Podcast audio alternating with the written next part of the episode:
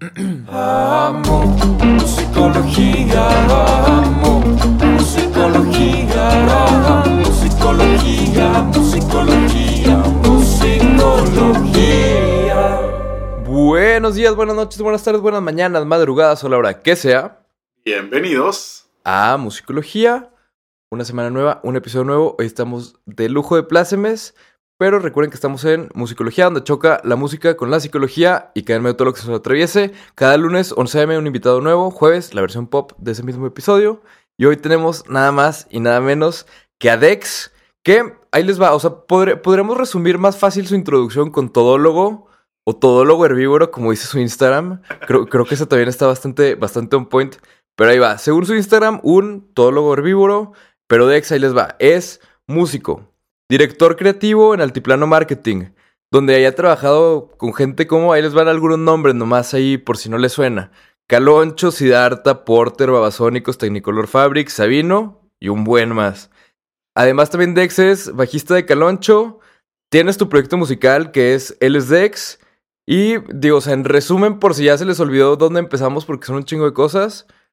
Es, eh, o sea, eres un cabrón muy creativo y en, yo puedo dar fe de que eres un máster del marketing. Pero Dex, ah, bueno, te encuentran tu proyecto musical, güey, en plataformas como Dex y en redes, arroba Dex. Pero Dex, ¿cómo estás?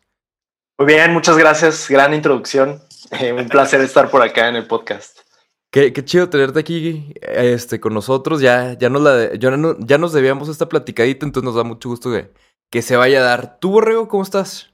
Todo bien, todo bien, como siempre, emocionado y, ansioso de platicar con nuestro invitado, sobre todo con eso que pusiste todólogo. Y me gustaría empezar por ahí con su propia definición de todólogo, preguntándote, Dex, si, si te consideras un todólogo porque eres muy curioso, porque te aburres fácilmente, por necesidad creativa, ¿por qué te volviste un todólogo? Es como que en algún momento de la vida me di cuenta que, o sea, nos meten mucho esto en la cabeza de solo puedes hacer una cosa, ¿no? Eres chef o eres músico o eres eh, abogado. Y siento que mucho de la creatividad y la innovación tiene que ver con juntar diferentes áreas, ¿no? Y sentirse eh, hábil en diferentes eh, ámbitos. Entonces, como que desde ahí partí, además que soy Géminis, entonces dicen que los Géminis también siempre andamos buscando como de todo, de todo un poco.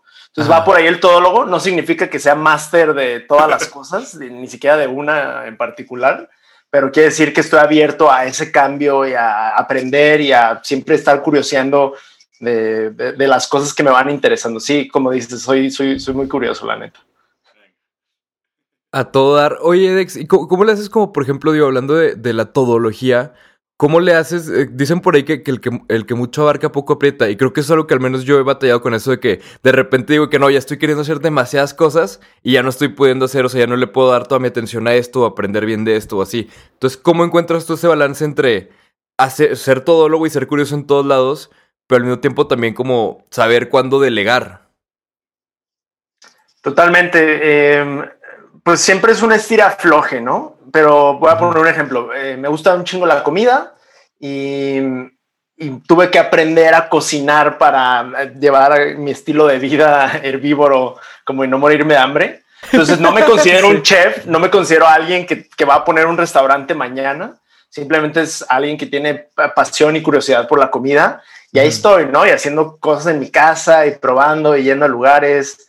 Entonces va por ahí como que también saber y tener claras las expectativas de no voy a tener un restaurante y grabar un disco y correr una agencia de marketing todo al mismo tiempo, sino Ajá. que es parte de, de las curiosidades y los afectos que uno tiene. Yo creo que llega un momento donde el tiempo te lo indica todo, o sea, es decir, no tienes tiempo para te está rebasando el tema de las juntas, ah, significa que hay mucha atención que ponerle a la agencia y hay que a veces cortar proyectos, ¿no? Eh, pero pues como me enfoco mucho en fluir y, y, que en cada etapa del día o de la vida te van llamando uh -huh. diferentes cosas la atención y atenderlas, ¿no? No dejarlas, no sentirse como ajeno a, ah, yo no, no cocino, no voy a hacer esto, no soy chef. No, al revés, es como, a ver, ¿qué harías si fuera un chef, no? Ponerte uh -huh. en la mentalidad y en, en, los zapatos de alguien te puede ayudar a ponerte así y, y apoyarte mucho de, de, un equipo de trabajo cuando las cosas ya se salen de las manos. Ah, huevo. Oye, qué, qué chido que mencionaste el, el- el tema de fluir, porque creo que como que decías, nos encajonan mucho, nos etiquetan mucho la sociedad y nos dejamos en esta cuestión de que somos algo, pero también está esta cuestión en donde nosotros mismos nos forzamos a que sucedan las cosas, en vez de a veces, como dices, dejar fluir y a veces terminamos dedicándonos más un tiempo a algunas cosas que a otras y, y el fluir nos permite este, explorar diferentes áreas y no casarnos con una sola cosa y hacernos expertos en algo tan, tan pequeñito. Mi mejor amigo es, es eh, oftalmólogo y bromeo mucho con él en ese sentido de que te vuelves ya especialista en un milímetro del ojo, güey, en vez de conocer en realidad cómo funciona todo el concepto, ¿no? Entonces, a veces se necesita como una visión más amplia de la humanidad en vez de tan específicos en las cosas. Ah, huevo. Totalmente de acuerdo. Hablando de, de, de esa visión, de esa visión amplia, me gustaría platicar, Dex. tengo una duda y tú como, como gurú del marketing creo que me podrás ayudar a solucionarla. ¿Qué es, Dex, si tú piensas que en la música y en el arte el marketing es un factor determinante? O sea, que el marketing de un proyecto musical es el make it or break it. ¿Tú qué opinas? Pues creo que es parte del proceso, no es, sin duda no lo es todo, Ajá. porque creo que hay varios procesos, ¿no? Está la creación y es muy importante que lo que se cree y el producto y el mensaje eh, de base esté muy bien hecho. La verdad, eso yo creo que es más del 50%, pero también está en la comunicación, ¿no? Y en el sacarlo y difundirlo. De nada sirve una cabeza, digo, una, una canción en la cabeza o una idea en la cabeza. Hay que bajarla, hay que comunicarla, hay que compartirla.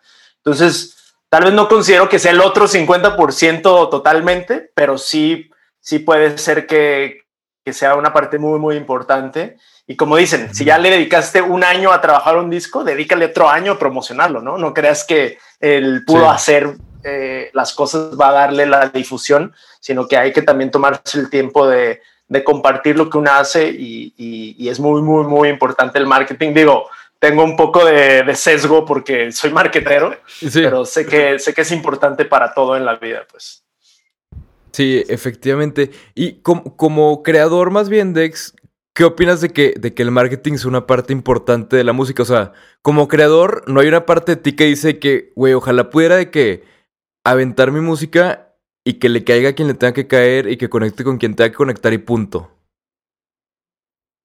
Sin duda, o sea, lo creo mucho y, y siento que, por ejemplo, mi proyecto personal, LSDEX, eh, va más en esa línea, va más como en el, es mi hobby, es mi pasión, hago la música que quiero, no busco éxito comercial, simplemente hago audiovisuales que me gustan hacer y dejo que fluyan a donde tienen que llegar y a las personas que tienen que llegar. Poquito promoción, pero no es lo mismo si tienes un proyecto comercial y dices, oye, yo quiero llegar al millón de plays porque luego quiero tocar en todos estos eh, lugares y que vayan y compren mi merch. Ahí hay otros objetivos que creo que requieren que el marketing esté muy bien afilado.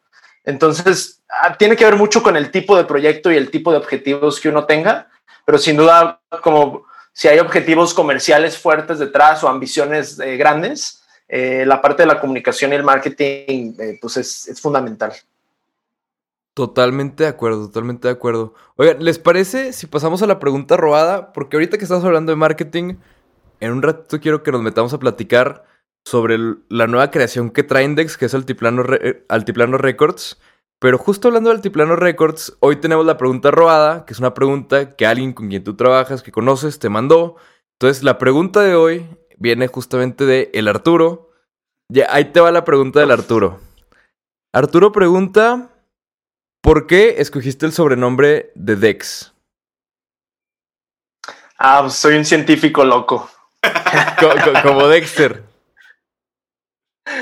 Como el laboratorio, tengo mi laboratorio y hago mis experimentos. Está bien curioso, pero como que desde morro, digo, obviamente me encanta la caricatura eh, y me identificaba mucho, ¿no? El tamaño pequeño, el cabello medio rojo, este, Ajá. Pero hacía experimentos, o sea, físicamente agarraba shampoos y los metía y hacía nuevos colores. Entonces sí me, me consideraba un medio químico, científico, leía mucho una revista que se llama Muy Interesante. Ah, que te trae claro. como temas güey, bien claro, variados. sí, sí, sí. Entonces va por ahí, o sea, como que siempre me, me consideré alguien este, medio geek. Antes de que geek fuera la palabra, creo que era el científico. Sí.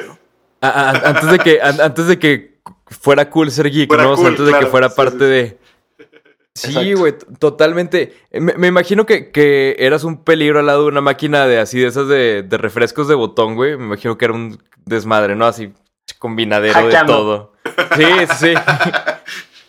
Este, sí, también em, eh, creo que es importante, o sea, como que en algún momento me cayó esta idea de, ah, está chido como tener un nombre, un seudónimo, ¿no? Un nombre artístico, algo como que te identifique rápidamente o que en marketing luego, luego dices un nombre y te llama la atención y como protegiendo un poco mi identidad eh, personal, que solo el SAT y mis papás saben, eh, decidí desde corta edad tener un nombre, un seudónimo y, y por ahí va y ya se ha vuelto como parte de la vida, está, ha, ha sobrepasado lo que pensaba.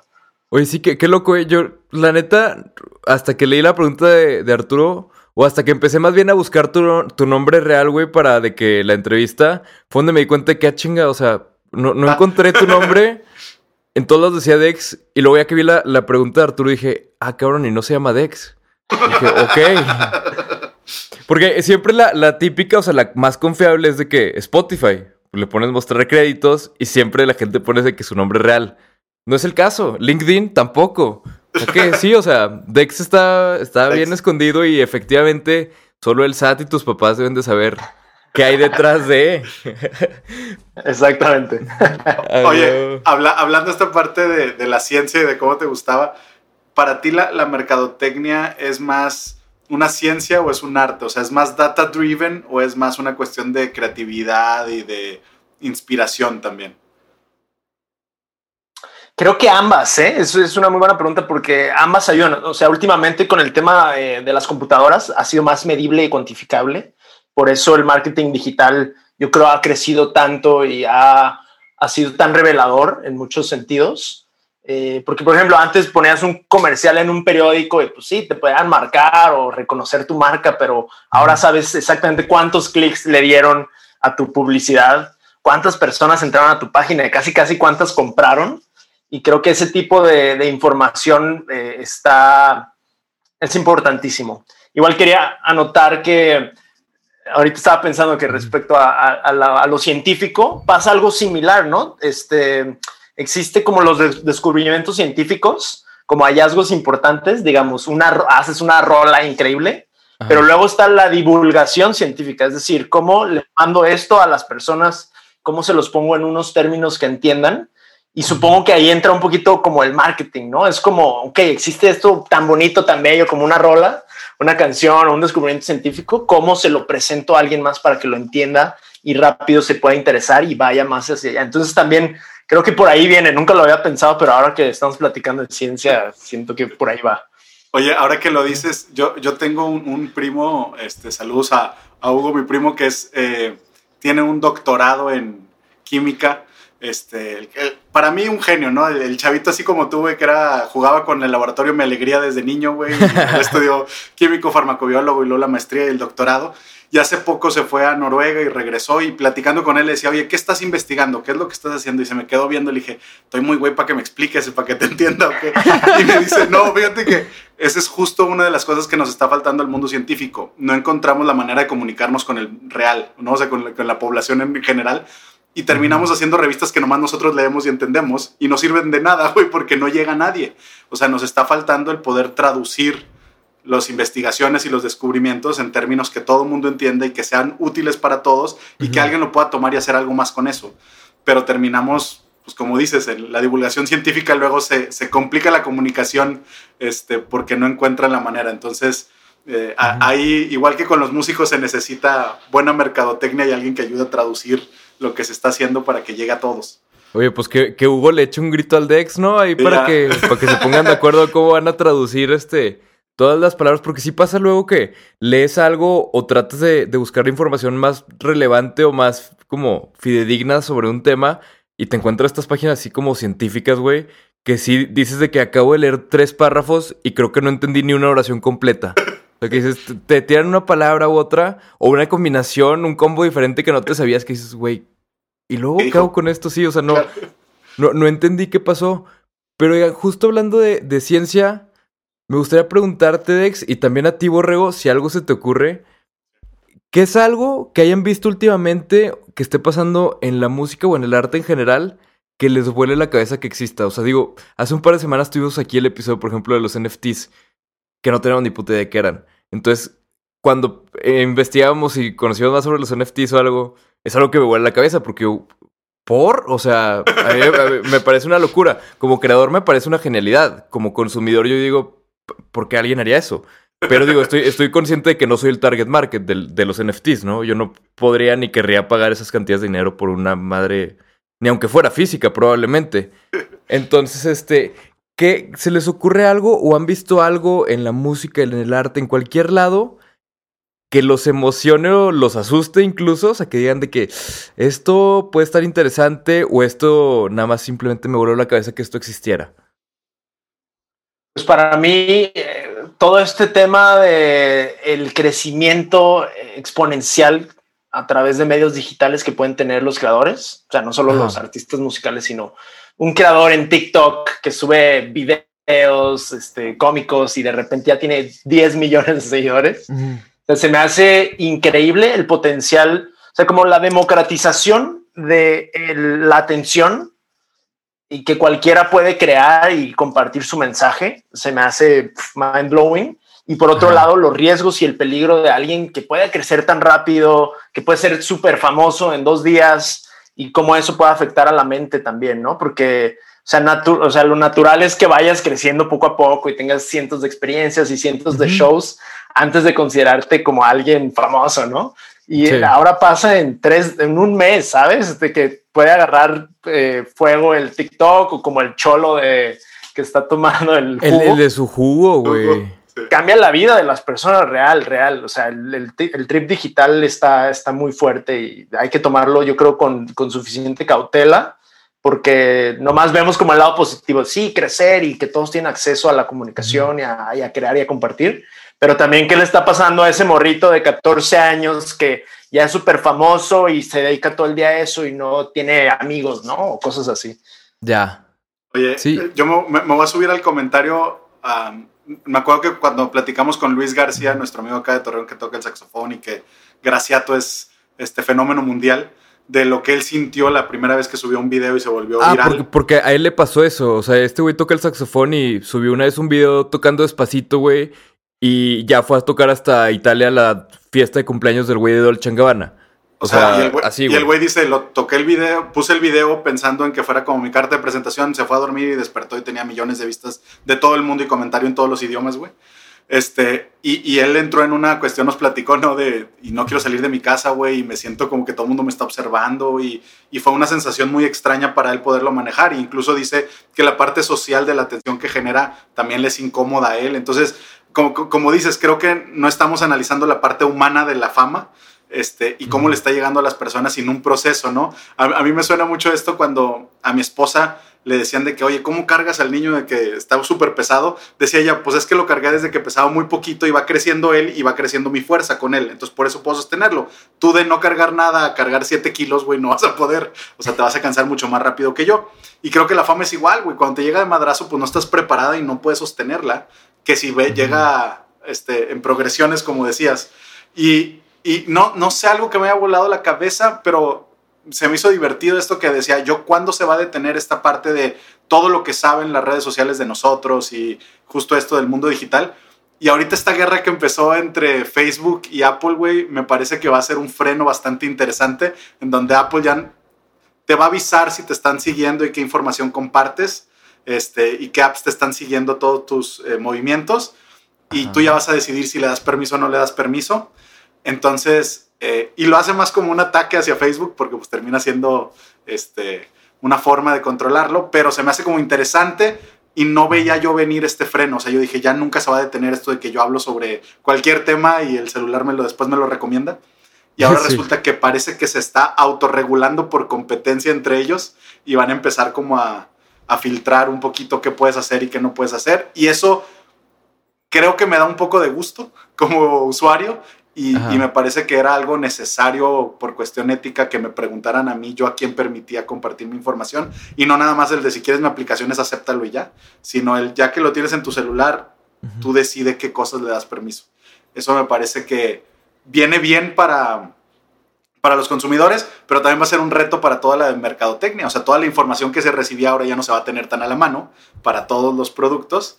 Este, porque ahora sacaron hasta unos videos, ¿no? Haciendo la llorona, este, de, es que yo ya no voy a poder vender mi hamburguesa si tú no me dices dónde estás y que te gustan las hamburguesas, yo ya no te puedo hacer llegar mi comercial. Ah. Y este, digo, pues sí está esa parte, pero también está la otra parte, pues también te enterabas cosas que no necesitabas saber y las estaban vendiendo y yo era el producto de mercadotecnia. Entonces, e- esa parte me, me parece interesante y me parece que era necesaria generar esta discusión.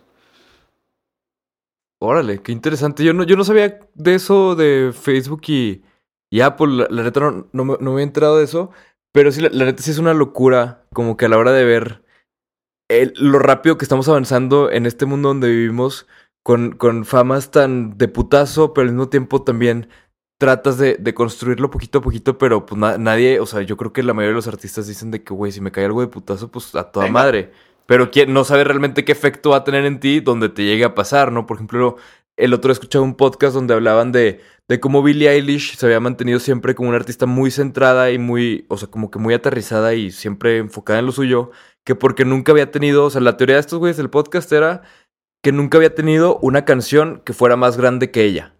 O sea, que todas sus canciones iban creciendo junto con ella y realmente siempre eran, escalones. Hasta llegar a Bad Guy que fuera éxito mundial y todo eso, pero que siempre ha sido con escalones. O sea, que nunca fue como este efecto así como, no sé, como Lord, ¿no? De que saca Royals, todo el mundo conoce Royals y de repente te queda así como contaba Luis, ¿no? De que en el spotlight, así como de, güey, ¿y ahora qué hago?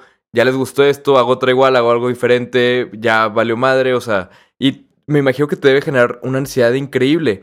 Pero me gustaría preguntarte, Dex, tú siendo parte de tantos proyectos que, que han crecido, creo que, digo, o sea, no sé, pero supongo yo que el proyecto donde más presente has estado desde el principio y, y ayudando a, crecerlo hasta donde está ahorita, que ahorita es uno de los artistas nacionales más grandes, es con Caloncho. Pero ¿cómo ha sido este proceso y cómo has visto tú desde adentro el cómo crecen y cómo evolucionan los artistas? Sí, pues fue un proceso increíble. La verdad me tocó estar eh, desde, desde el inicio. O sea, saben curiosa la historia, pero yo tenía una banda de rock psicodélico acá alternativo locochón, visuales tipo Pink Floyd, guitarras súper distorsionadas y todo. Y nos quedamos sin baterista como dos fechas y llegó a suplir Caloncho de, a la batería. O sea, él llegó como refuerzo Ajá.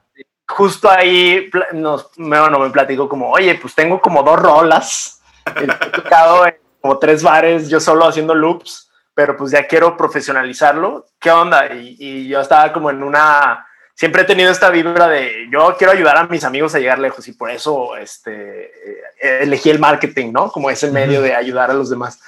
Este, entonces me tocó ver cómo desde el inicio este tema de las redes sociales, o sea, yo ya tenía experiencia como en el MySpace y en el mundo pasado del ICT digital, pero fue increíble ver cómo un buen producto, lo que decíamos al principio, una buena canción te puede abrir las puertas eh, para todos lados y cómo con un par de buenas canciones empezamos, armamos un show de en dúo y, y empezamos a tocar en diferentes lugares, teníamos que repetir rolas porque no teníamos más.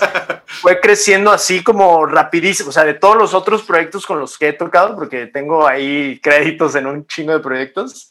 Este era el que le veía como la línea más eh, así como de startup creciendo eh, exponencialmente y creo que tenía que ver mucho con eso, con que era un muy buen producto. Se alineó el tema digital de Spotify, era cuando estaba llegando, YouTube estaba fuerte, unos covers que hizo ahí le estaban yendo bien.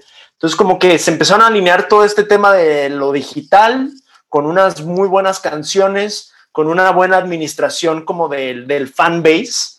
Y yo ahí me empecé a clavar muchísimo en el, oye, pues hay que aprovechar esto y hay que responderle a todas las personas y hay que generar como esta interacción y luego que el merch y luego que el EP y que sí, ¿no? O sea, como que Ajá. una evolución bastante, bastante interesante.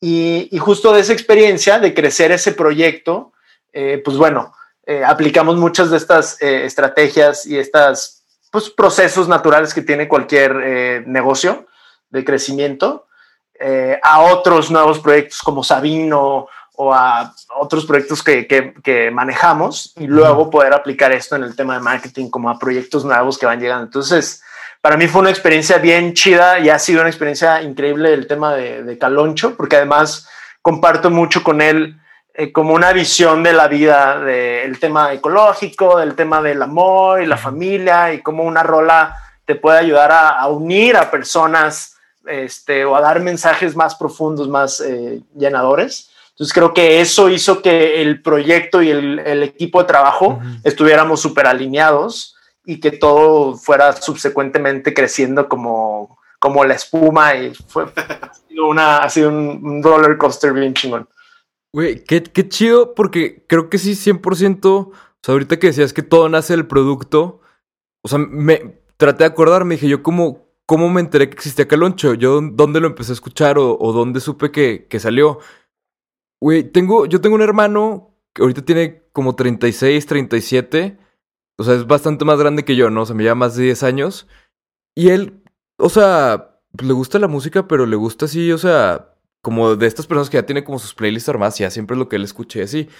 Él, de alguna manera o por alguna razón, escuchó la canción del derroche y nunca, o sea, creo que esa es la única canción en toda su vida que me ha mandado así de que, güey, escucha esto. Y esa fue la, canción que, y me la mandó, güey, o sea, cuando estaba nada más ese primer disco de fruta, volumen, volumen 2 creo que era, porque ya era todo completo. Este, me mandó esa canción y me dijo que, güey, escucha esto, está bien chido. Y de verdad creo que hasta la fecha es la única canción que me ha mandado. Entonces, pues dices, güey, pues claro, o sea, desde ahí, pues ya va hablando bien, ¿no? O sea, porque pues es la única rola que me ha mandado. Y sí, digo, los, o sea, los vi aquí en Torreón, güey, me acuerdo que, o sea, desde el principio en acústicos, güey, en todo, ahí estaba siempre Dex. Entonces, por eso, qué chido como que ver cómo va creciendo todo este pedo, que de cierta manera, pues también eres, eres una parte de que importantísima de ese pedo y de la evolución, el sonido, todo, güey. Pero la neta, qué chido, güey. Y qué chido toda la chamba del marketing, güey. O sea, la verdad es que es algo bien, bien loco de que exista y bien loco de que funcione como funciona, güey. O sea, como que si lo piensas en, en salir de la persona para ver todos los números, para ver cómo volverle a hablar a esa persona, güey. Es como un reverse engineering bien loco que se me hace bien chido. Pero, ¿les parece si pasamos? Siguiente sección. Esta sección, Dex, se llama El ritmo de Thanos. Porque pues es el, el así el, el chasquido varias veces. Te voy a decir yo dos palabras, dos opciones, dos conceptos. Tú dices, güey, cuál desaparece y cuál se queda. ¿Sí? Venga. Ahí va. La primera es Massive Attack y The Chemical Brothers. Uf. empezamos fuertes, güey. Súper fuerte. ¿Se tiene que ir alguien? Sí, sí, sí. Se tiene que ir alguien. Massive Attack o The Chemical Brothers. Creo que se puede ir eh, muy renuentemente, pero se puede ir Chemical Brothers. Yo, Me yo estoy encanta que Massive Attack tiene un mensaje político súper profundo y pues hace falta más de eso. ¿Has, ¿Has, escuchado la teoría de que uno de los de Massive Attack es un actor y en realidad es Banksy, güey? Ah, sí, sí, sí. yo no sé, pero si eso es cierto, güey, o sea. Nada plausible, ¿no? Y, además, o sea, digo, es que sacaron un documental, creo que era un documental donde comparaban fechas de Massive Attack con donde lugares donde había aparecido Banksy. Ah, Entonces, que suponían que el segundo güey de Massive Attack, porque son dos personas, que el segundo en realidad era Banksy. Digo, que la neta que culero, en caso de que no, que, gacho para el segundo güey, ¿no? O sea, que estoy diciendo que ese güey es un actor, en realidad es Banksy. Se ha de sentir culero. Pero sería una gran historia. O sea, la neta, sí, ese tipo de pendejadas son las que te dan películas, güey. Así, tipo de que Queen y así. Pero a ver, segundo, segundo, segunda pregunta, segundo ritmo de Thanos. ¿Tacos vegetarianos o ceviche vegetariano? Tacos vegetarianos. Se quedan por siempre, es el mejor alimento en la historia. De hecho, hay un dato cultural que el, taco original eh, era vegetariano. O sea, previo a la conquista no había eh, el excesivo consumo de carne que, pasó con el mestizaje. Entonces la mayoría de tacos tenían que ver con la milpa. Era frijol, calabaza, chile, epazote, maíz. Y esa combinación de vegetales era lo que mantenía pues, a Mesoamérica, básicamente. Oye, sí, yo cuando leí taco vegetariano, o sea, porque vi que era vegetariano, dije, a ver, pues como, o sea, platillos así, ¿no? Porque siempre preguntamos cosas de comida. Y leí taco vegetariano y yo no sé a mi cabeza porque se fue así como de que Ah, sí, este, como no sé, güey, coliflor y boneless de coliflor, como ese tipo de pendejadas. Ah, sí, Pero sí es cierto, pues tacos de frijol. Yo dije que es, que es un taco vegetariano. Pues sí, güey, tacos de papa, tacos de frijoles, tacos de. Sí, de todo, o sea, que- de todo menos de carne. Y creo que sí tenemos un chingo de tacos que, pues en teoría son vegetarianos, pero como que ni pensamos en eso. Pero, perfecto, yo estoy de acuerdo, taco vegetariano. La verdad, el ceviche vegetariano nunca lo he probado, pero. Sí, sí es bueno. También es muy rico, hay de todo. Hay, este, ah, por ejemplo, recomiendo mucho un ceviche de mango. Güey, mango. Ah, qué rico. o sea, pues sí. eh, riquísimo, de coliflor. Hay unos que son de soya. Lo puedes hacer lo que sea si lo eh, inundas en limón y, y ya. Sí, a huevo. Ah, ¿Hay, ¿Hay algo, Dex, donde extrañes la carne? O sea, un platillo que te gustara mucho, que, que digas de que ahí sí extraño. O sea, no extraño en sí, o sea, la carne, pero extraño los sabores de ese platillo. Me pasó al principio como lo en el primer año que me convertí al vegetarianismo, este, que el olor, el olor de los camarones a la mantequilla, decía, "¿Qué es esto? está increíble lo que huele. Pero luego ya me di cuenta que era más bien el ajo quemándose y la mantequilla y como La otros Ajá, que- volátiles Claro, güey. que no eran tanto los camarones. Este, pero no, o sea, último, de hecho, hay muchos como, está bien chido que existan estas carnes vegetales, como. Beyond Meat y así, que te hacen creer que es una carne. Que adem- además es una locura, ¿eh? O sea, neta, lo pruebas y, y dices, güey, qué pedo. O sea, yo una vez en un restaurante con un amigo pedimos dos hamburguesas y les pedimos que no nos dijeran cuál era cuál, güey. Ah. Entonces, o sea, creo que lo único que, que hizo que pudiéramos de que descifrar cuál era la de Beyond Meat no fue el sabor, no fue nada, fue nada más de que como que se veía un poquito diferente el tono de rojo y el otro se veía más grasoso, güey. Pero es una, es una locura.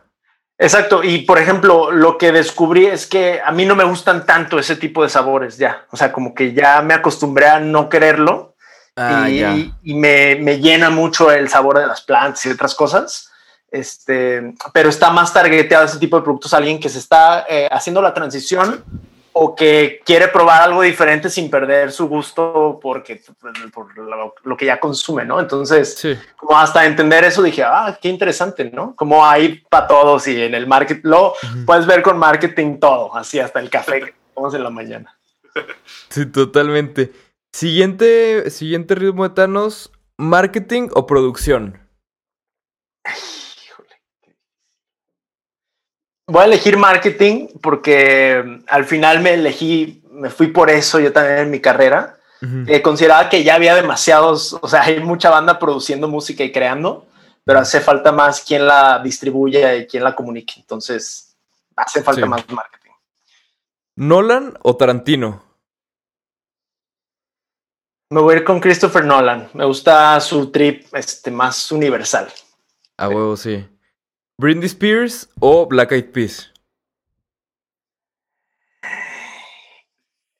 Híjole, Ah. creo que me sé más de Britney Spears que de Black Eyed Peas, pero escuché un podcast bien chido con eh, Will I Am y es, es una persona súper creativa, súper bueno para el business. Entonces Ajá. voy a hacer Will I Am versus. Oye, aparte, Will, Will.i.am tiene unos proyectos bien locos. El otro estaba escuchando sobre. Tiene como una empresa creativa donde hacen de todo. O sea, desde. Tiene estudio, tiene de que. Fashion design, tiene así como un chingo de cosas. Y todo bajo el mismo techo. Que de hecho, pues. Muy el estilo de lo que hacen en el altiplano, como que con el ecosistema acá. De todo ese pedo. Pero qué chido, güey. Siguiente, Queen o Pink Floyd. Pink Floyd. ¿El derroche o optimista? Optimista. Optimista es la que sigue existiendo. Sí, es que optimista es así como una programación neurolingüística que se me hace bien chido. Que te pone de que buenas, güey. Existe, ajá, como que se ha identificado, o sea, hay niños en el kinder cantándola como su himno, ¿sabes? Es como, Sí. wow. Y el de Roche está buena para la fiesta, pero pues también es como un público y una edad y una mentalidad es más sesgada. Sí, supongo que yo ahí me proyecté, güey, porque como que el derroche fue con la que lo conocí, güey, entonces fue como que para mí esa era la competencia, güey. Eh, Oh. La siguiente, bajo o guitarra. Bajo. Mismo cosa que en el marketing. Ya existen muchos guitarristas, hace falta bajistas. De hecho, Sí, yo no era justo. bajista hasta que entré con Caloncho. Era como, güey, ¿qué toco? ¿Qué quieres que haga? No, pues Ah, huevo. para el bajo, órale, vámonos. Y aprendí. cabrón. De- de- de- llevamos viendo, Dex, que más bien tú eres bueno para los USPs, ¿no? O sea, donde hay espacio, ahí me meto, güey. O sea, eh, o sea, no es nada más meterte a huevo, sino donde hay espacio, donde queda como que ahí el, el campo abierto y te metes, porque sí, cierto, o sea, sobre todo en un mercado tan concurrido, por decirlo de la manera más amable como la música, pues es complicado, ¿no? Luego sobresalir. Y, luego dicen esto del océano azul, ¿no? Que- claro, que- güey. Que debemos de De- buscar un océano azul donde compitas tú solo y hagas un nuevo lugar en vez de meterte al océano rojo donde todo el mundo está compitiendo haciendo lo mismo. Encuentra tu propio nicho y haz algo diferente en vez de ponerte a competir a ganarle a los que ya llevan tiempo haciéndolo. Entonces, creo que esa adaptabilidad también es una cualidad importante. Cierto. Totalmente.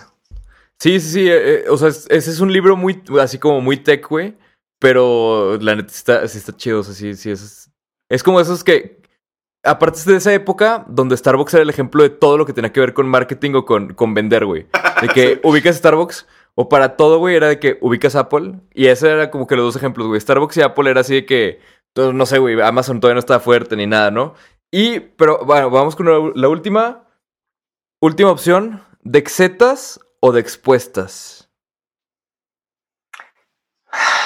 Creo que Dexetas este, tiene potencial de cambiar el mundo. De verdad me he dado cuenta, o sea, al principio todo el mundo te pregunta, güey, ¿qué comes? Y seguro comes lechuga y pasta. y luego dije, ah, en vez de responderles con texto, les va a responder con fotos de comida y que se les antoje. Y esa va a ser la transformación que, que pueda lograr. Si alguien este, me escribe, oye, me encantaron los tacos de Jamaica que pusiste la otra vez y ya los Ah, hiciste. son, son buenos, güey, los tacos. de Para mí Jamaica. eso ya, o sea, es, lo logré. Lo logré en la vida. Hice que alguien más probara algo diferente a lo que está acostumbrado y, y te- siento que ese es el potencial que tiene la comida también, ¿no? De transformar a las personas y a la mente. Y, y seguro, si fuera un cambio masivo mundial, podría transformar mucho de cómo estamos eh, jodiéndonos al ecosistema.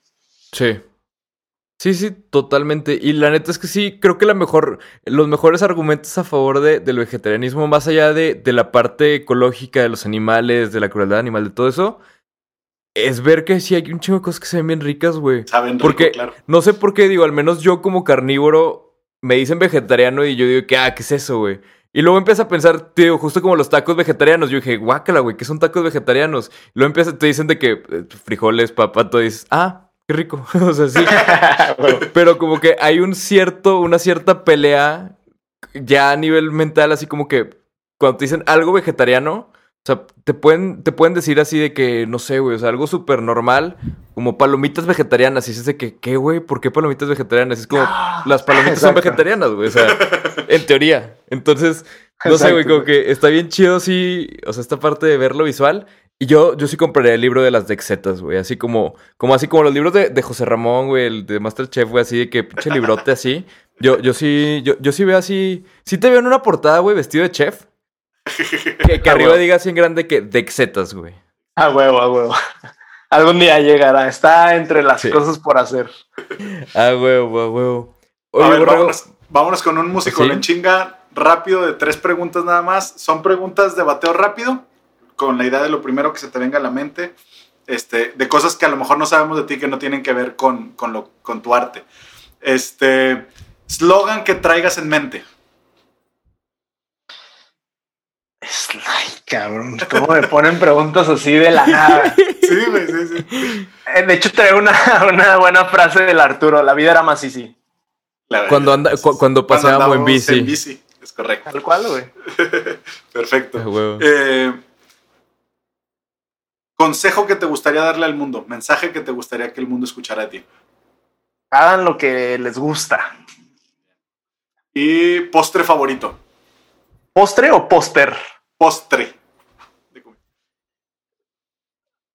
Ah, mangos. Mangos. Forever. Mangos forever. Oye, pa- Venga. pa- pa- para mí esa es la parte healthy de mi comida, güey. Pero. Pero qué hecho que lo veas como postre, güey. Yo, yo, yo, yo eso lo veo como soy fit, güey. Y luego ya echas galletas, ¿no? Pero. y ahora vamos, Dex, con la última sección. Que este es el jam de asociación. Te, voy, te vamos a ir diciendo palabras. Tú dices lo primero que se te venga a la mente con cada palabra. Voy yo primero con cinco, luego borreo con cinco. Tú rebota, batealo y déjalo ser. ¿Listo? Venga. Primera palabra, crear. Herramientas. Sueño. Noche. Mar. Casa. Fuerza. Ejercicio. Y reto. Caminar. A huevo. Venga, tesoro, La vida. vender, Marketing. miedo, Freno. redes sociales, Comunicación. meta. Objetivos. Perfectísimo. Pues Dex, te agradecemos muchísimo. Estamos llegando al final de nuestra entrevista. ¿Algo más que quieras agregar? ¿Algo más que quieras decir? Mm, Pues nada, disfrutar la vida, que sepan que están todas las herramientas ahí al alcance. Más que nunca el Internet nos pone eh, la información. Eh, creo que es muy importante darse la tarea y ser constante y todo lo demás que, que involucra. Pero ya estamos en una era donde podemos aprender cualquier cosa. Sientan esa metodología, adóptenla en su vida y todo va a ir bien. A huevo, a huevo. Perfectísimo. Borrego, ¿algo más que agregar antes de terminar? Ah, pues seguimos, este, ahorita que, que volvimos a mencionar al Arturo que tuvimos la semana pasada en el episodio, este, vayan y apoyen a, a los proyectos que está sacando Altiplano y, y conozcan un poquito más de Dex. Tiene ahí contenido mucho en sus redes. Sí, sí, sí, sí. Es de este contenido que sí se ve que te dedica a hacer contenido, güey, porque sí sé que, ah, ok, o sea, se le ocurrió y dijo, esto está bien verga, sí lo voy a hacer, güey. Entonces, O sea, sí, que sí, llevo como, como año, como dos años que, pues, como me dedico a chambearle Ajá. la comunicación a otras personas, ya cuando llego a lo mío es como, ah, ya no, no quiero más. Entonces, llevo un par de años como bajándole mucho, pero me acuerdo que al, cuando Caloncho me dijo, güey, tienes que instalar Instagram, es la próxima red social. Tuviera como tres cosas al día, o sea, eh, sí, me dedicaba mucho a crear contenido. Pero chido, muchas gracias a ustedes por su, por su tiempo, por el podcast y un gustazo a platicar por acá. No, hombre, pues un gusto, Dex. Muchas gracias a todos ustedes estén en su casa. Nos vemos la próxima semana con un episodio nuevo. Ya saben dónde pueden encontrar a Dex. Les recomendamos que se den una vuelta, que chequen su trabajo, que chequen el trabajo de Altiplano. Sobre todo si son artistas o creativos, chequen el trabajo de Tundra y de Altiplano porque vale la pena un chingo. Y pues nada, nos vemos la próxima, semana con un episodio nuevo. Bye.